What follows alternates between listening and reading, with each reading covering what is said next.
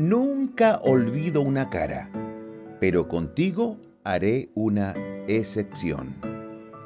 Esto lo dijo el actor y comediante estadounidense Groucho Mars. Pero contigo haré una excepción. Yo creo que todos en algún momento hemos tenido el deseo de olvidarnos de la cara de alguien. no quisiéramos recordar a esa persona.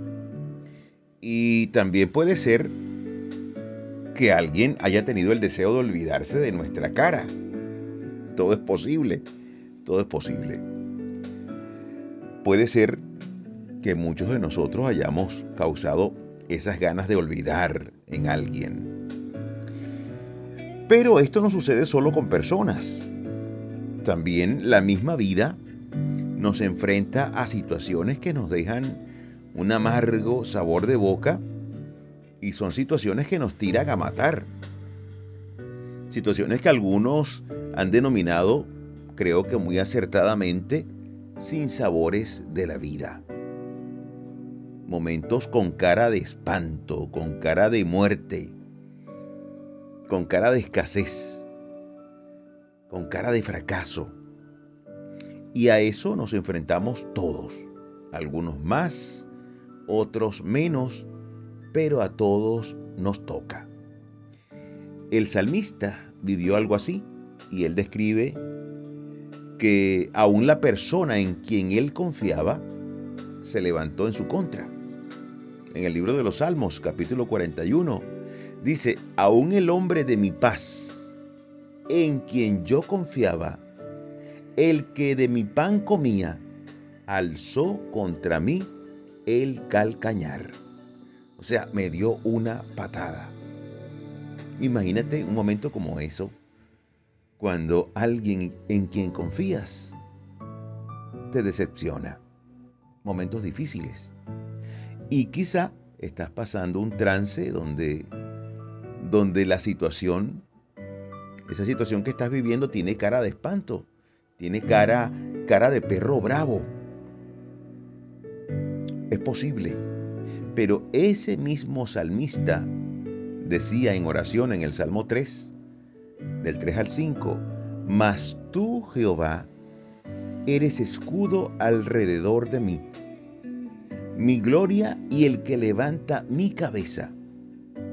Con mi voz clamé a Jehová y él me respondió. con mi voz clamé y Jehová me respondió. Y dice, yo me acosté y dormí y desperté porque Jehová me sustentaba. Yo creo que Jehová, yo creo que Dios, yo creo que el Espíritu Santo están contigo hoy para sustentarte. Debes creerlo con fe. No importa lo horrible que sea la cara de la situación a la que te enfrentas, no importa. Yo hoy deseo invitarte a que puedas creer, a que hagamos una oración, una plegaria a ese eterno Rey, para que Él levante tu cabeza y te dé la victoria sobre cualquier situación. No, no importa la cara que tenga esa situación, no importa. Hay un Dios poderoso que está para ti, para que puedas vencer.